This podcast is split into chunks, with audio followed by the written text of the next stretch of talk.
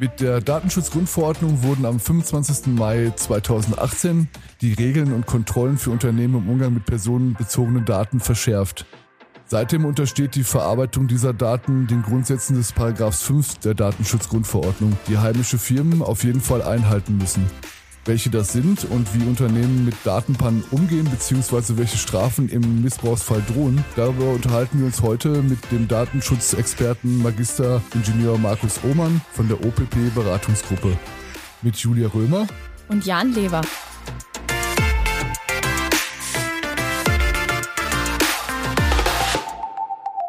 Herzlich willkommen bei uns im Studio, Herr Oman. Heute wollen wir uns mit Ihnen über den Datenschutz unterhalten.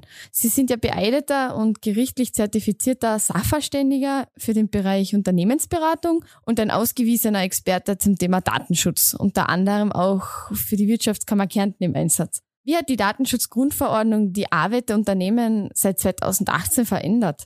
Man kann jetzt einmal als erstes sagen, dass die größte Herausforderung für alle Organisationen, wie für die Kammern selbst und für die entsprechenden Organisationen und Firmen, das große Thema war, die Transparenz zu schaffen. Das heißt also im ersten Schritt einmal zu verstehen, was habe ich überhaupt an Daten. Das war das, das größte Problem und je größer die Organisation, desto aufwendiger war es herauszufinden, welche zentralen, aber vor allem welche sogenannten dezentralen Datenhaltungen habe ich, also die ganzen Listen, Excel-Listen, kleine Datenbanken und so weiter, wo überall Daten und sehr oft eben personenbezogene Daten verarbeitet wurden. Und diese Schaffung von einer Übersicht, von einer Transparenz war eine der grundlegenden Tätigkeiten, die auch immer wieder jetzt äh, nach drei Jahren für, für Themen sorgt, weil das ja kein statisches Element ist, sondern es entwickelt sich laufend weiter. Es kommen neue Datenhaltungen, sprich Applikationen dazu. Und daher hat sich äh, sagen, dieses Thema eigentlich in eine, in, zu einer dauernden Schleife entwickelt. In der Verarbeitung von Daten gelten seit mehr als drei Jahren die maßgeblichen Grundsätze, an die sich Unternehmen halten müssen. Welche sind dies und was bedeuten sie im Einzelnen? Also grundsätzlich ist es sozusagen die, die Mutter oder der Vater der Datenschutzgrundverordnung, könnte man wohl den Artikel 5 bezeichnen. In dem ist sozusagen das, das Rahmenwerk geregelt. Und die wichtigsten Grundsätze sind einmal die Rechtmäßigkeit, dann die Verarbeitung nach Treu und Glauben, die schon angesprochene Transparenz, eine sogenannte Zweckbindung, die Datenminimierung, die Richtigkeit, eine Speicherbegrenzung, die Integrität, die Vertraulichkeit und dann über alles eben die sogenannte Rechenschaftspflicht. Ein paar Worte zu den einzelnen Punkten. Rechtmäßigkeit bedeutet einmal, ich brauche eine entsprechende rechtliche Grundlage, um diese Daten verarbeiten zu können. Nach Treuer und Glauben ist ein juristischer Begriff, das ist im Prinzip besten Wissen und Gewissen. Das heißt, ich bin mir sicher, dass ich es richtig mache, dass ich die richtigen Dinge tue. Transparenz, eben eine Übersicht, welche Daten habe ich. Zweckbindung. Das heißt, ich darf keine Daten verarbeiten, ohne dass ich einen entsprechenden, eben legalen Zweck habe, die Daten entsprechend zu verarbeiten. Der Ansatz, den viele ausländische Drittstaatenunternehmen immer wieder verwenden, einfach mal Daten sammeln, um sich dann zu überlegen, was ich später damit tue, widerspricht eben diesem Zweckbindungsdatensatz und ist daher rechtswidrig. Datenminimierung, das heißt nur die Daten verarbeiten, die ich tatsächlich für die jeweilige Umsetzung, Tätigkeit, Zweck eben benötige. Richtigkeit bedeutet dann, dass diese Daten auch richtig sind und richtig zu halten sind. Speicherbegrenzung bedeutet, dass ich sie nur so lange habe, wie ich sie zur Zweckerreichung benötige. Also wenn der Gesetzgeber vorgibt, etwa sieben Jahre aufzubewahren und ich keine sonstigen Gründe habe, es darüber aufzubewahren, sind sie zum Beispiel nach diesen sieben Jahren zu löschen. Integrität und Vertraulichkeit heißt, dass die Daten integer sind, also dass sie vollständig richtig verfügbar sind und dass sie eine entsprechende Vertraulichkeit aufweisen. Das heißt, dass also nur die Zugriff auf die Daten haben, die sie wirklich brauchen. Und über all meine äh, Tätigkeiten, über alle diese Formen der Verarbeitung, der Art, wie ich es tue, was ich habe, warum ich es tue, muss ich eben Rechenschaft ablegen. Das heißt, es besteht eine Rechenschaftspflicht und der Betroffene kann eben zum Beispiel nach Artikel 15 danach fragen, welche Daten in welcher Form und wie lange von uns als Verantwortlicher verarbeitet werden. Welche Konsequenzen hat es, wenn sich ein Unternehmen nicht an die Grundregeln haltet? Diese Konsequenzen können sehr vielschichtig sein. Es kommt immer darauf an, was jetzt äh, daraus resultiert aus diesem nicht daran halten. Wenn einmal es ein reiner Verwaltungsverstoß ist, dass ich sage, ich mache gewisse Dinge, es hat aber sonst keinerlei Konsequenzen, kann die Behörde eine Verwaltungsstrafe festsetzen. Diese Verwaltungsstrafe kann ich dann zwar bekämpfen und beim Bundesverwaltungsgerichtshof eventuell mindern oder aufheben lassen, aber nichtsdestotrotz, das alles ist sehr viel Aufwand. Die Behörden reagieren, gerade in Österreich wird von der Behörde eigentlich sehr oft eher eine Maßnahme verlangt, wenn das nicht eingehalten wird, also die entsprechende Umsetzung der, der Maßnahmen, aber auch eine nähere Einschau kann gemacht werden. Es kann eben eine, eine datenschutzrechtliche Prüfung durchgeführt werden und es können dann Maßnahmen auferlegt werden, wie etwas eben genauer, besser, zeitnah umzusetzen ist oder eben auch Daten nicht mehr zu verwenden sind, weil sie eben in nicht richtiger Art und Weise, ohne entsprechenden Zweck, ohne entsprechende technische Sicherheit etc. pp. verwendet wurden. In Medien ist immer wieder von Datenpannen bei Unternehmen die Rede. Was genau ist die Definition einer Datenpanne und wie muss ich als Unternehmer darauf reagieren?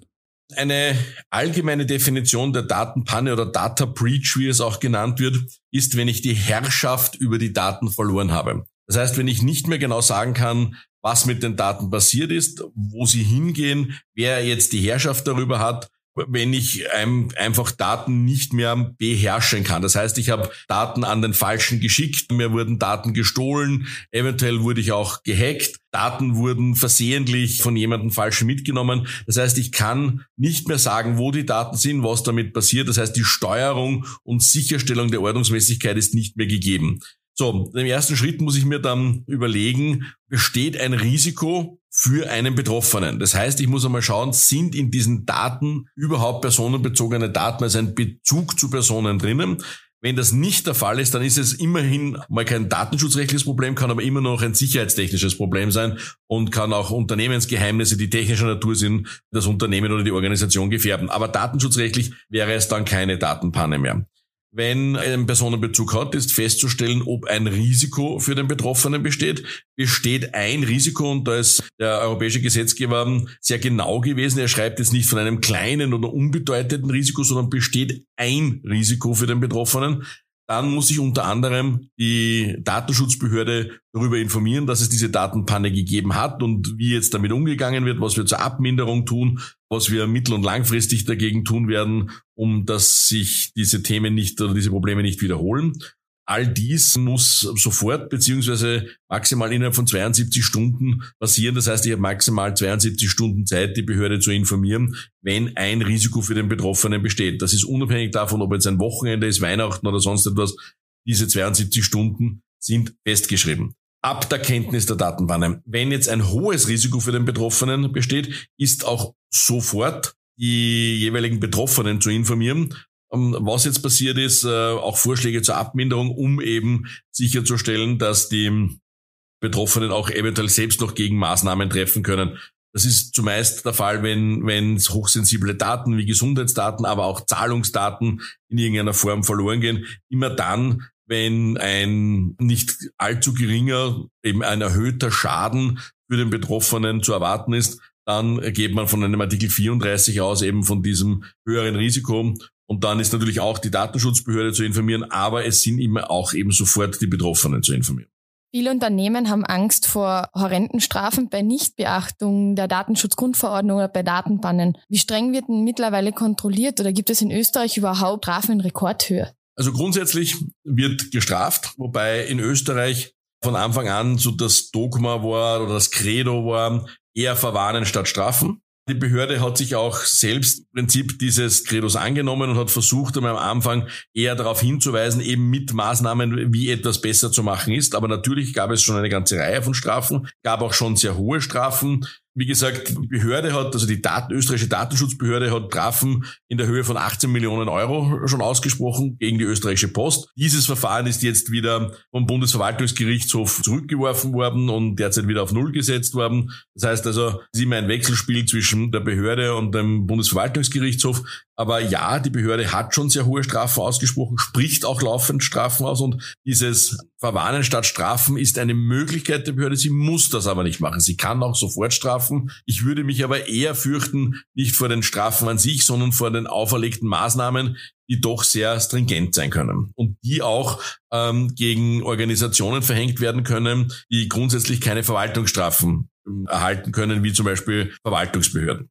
Gibt es Ausnahmeregelungen, durch die sich bestimmte Unternehmen oder Einrichtungen nicht oder nur an bestimmte Teile der Datenschutzgrundverordnung halten müssen?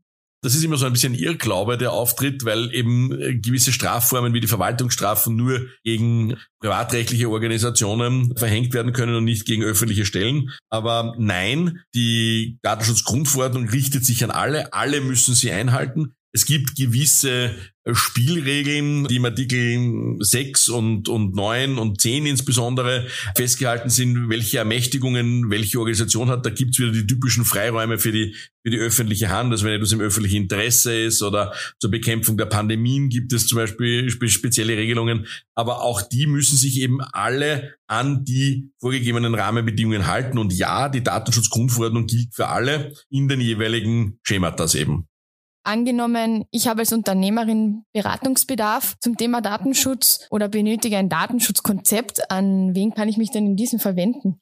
Also ich würde es im ersten Schritt einmal so machen, ich würde mich an die Wirtschaftskammer wenden mit der Bitte, wer kann mir hier grundsätzlich unterstützen. Die Wirtschaftskammer wird natürlich keine einzelnen Namen nennen, aber alle Berater, alle Spezialisten sind im Großen und Ganzen bei der Wirtschaftskammer gelistet und die Wirtschaftskammer kann Ihnen dann sagen, wo Sie welche Personengruppen finden und Organisationen finden, die Sie unterstützen und Sie können dann selbst auswählen, welche Unterstützung Sie denn gerne hätten. Dann vielen Dank, Herr Oman, dass Sie sich Zeit für uns genommen haben und dass wir über dieses wichtige Thema sprechen konnten. Sehr gerne. Hat dir der Podcast gefallen? Dann abonniere uns doch. Und natürlich freuen wir uns auch über eine Bewertung von dir.